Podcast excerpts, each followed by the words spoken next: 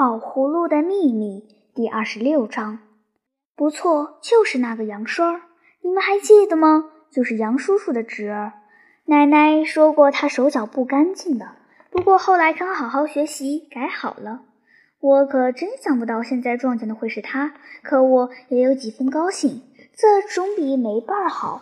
而且这个伴儿对我还没有什么妨碍。杨栓儿对我很有礼貌，一面帮我。捡掉下的东西，一面连声道着歉，倒弄得我有点过意不去了。他把该包好的东西给我包好，把该装进纸袋的给装进纸袋，然后问：“你上哪去？”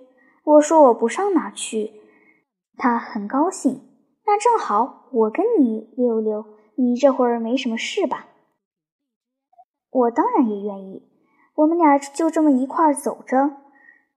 他比我高出一个脑袋来，和我说话的时候老是弯着脖子凑近我，仿佛挺恭敬似的。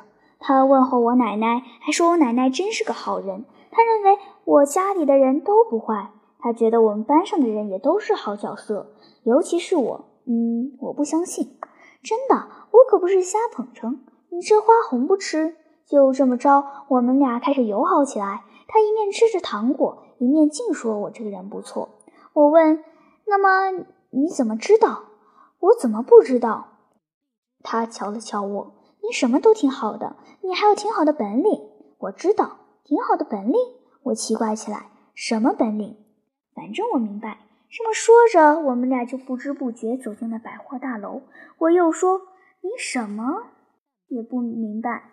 嗯，你倒说说。别别，他对我使了一个眼色。我们在人群里穿着逛了好一阵才出来。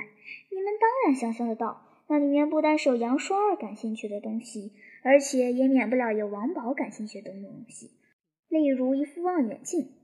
望远镜，我手里可不就冒出了那么一副。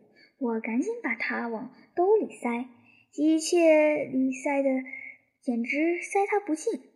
我偷偷地瞧一眼杨双儿，杨双儿冲我微笑了一下。这微笑里带着几分羡慕，又带着几分敬意。行，他悄悄地对我竖起大拇指，真行。什么？你别瞒我了。他在我耳朵边捣鬼。我早看出来你有这行本领来了，可是我没想到你的手段有这么高。我脸发烫。什么？胡说八道的！我想立刻走开，可是杨栓拽住了我。别害怕，王宝，别害怕，我的确是真心诚意。什么真心诚意？呃，王宝，你听我说，你听我说，杨刷真的很着急。王宝，我得把心里的话告诉你，我们往那边走吧，我得好好跟你商量一件事儿，就在这儿说吧。我站住了，什么事儿？杨双儿四面瞧瞧，才小声问：“你知道我干嘛要跑出来？”我摇摇头。杨双儿告诉我，他是从他现在的学校里溜出来的，谁也没有发现，他家里也不知道。他并且说。我溜出来是为了要找你，找我？我打了个寒颤，什么意思？这是……于是他老老实实把他的情况讲给我听。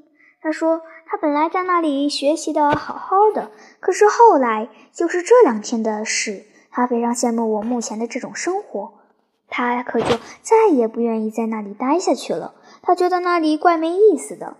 他讲到这里就兴奋起来，声音也提高了些。我干嘛要那么傻？我以前不是稍微干了那么一两回，别人可就让开了，说杨栓手脚不干净，我爸爸要把我撵出去，我叔叔也骂我，大伙儿还得让我改过，让我规规矩矩从头学习去。可是你呢？我怎么了？哼，你呢？你如今得了这么多玩意儿，可一点事儿也没有，街坊还是都说你是好孩子，你奶奶还净夸你，说你是个好学生。其实你……嗯，比我不知道厉害，你到哪里去了？你干的尽是些大买卖，比我大得多。我可实在忍不住了，打断了他们的话。什么话呀？你说的什么买卖不买卖的？我掉脸就走。哎，怎么了？杨栓追了上来，一把拽住了我的胳膊。别装蒜了，王宝，你当我不知道你干的是什么事儿啊？我老实告诉你吧，打从星期日晚上起。那天晚上我遇见了你，我就看出来什么了？看出来什么了？我吓了一大跳，右手不由得暗暗的去按了按兜。杨栓瞧着我笑了一下：“王宝，你别把别人都当做傻瓜。我杨栓虽说没有你那么好的本领，我也可以到底干过那一手来的。你那桶金鱼是哪儿来的？你蒙得住你的同学，可逃不过我的眼睛。我打那会儿起就拼命打听你的事。”我这才知道，原来杨栓一直在那里注意着我的成就。他知道我屋子里老是不断的有新东西添出来，连我自己也记不清有些什么了。现在他可一件一件都数得清清楚楚，好像是我的保管员似的。他一方面非常眼馋，一方面又非常敬佩我。这么着，他就打定主意要跟我交朋友，要跟我合伙。只要你不嫌弃。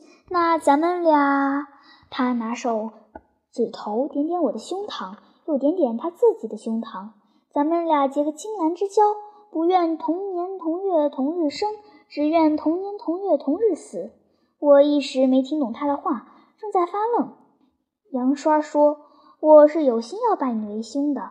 论年纪，我虽说吃长几岁；论手段，你该做大哥。你是龙头。”你叫小弟干啥就干啥，赴汤蹈火在所不辞。什么？我简直没法领会他的意思。你说的是什么？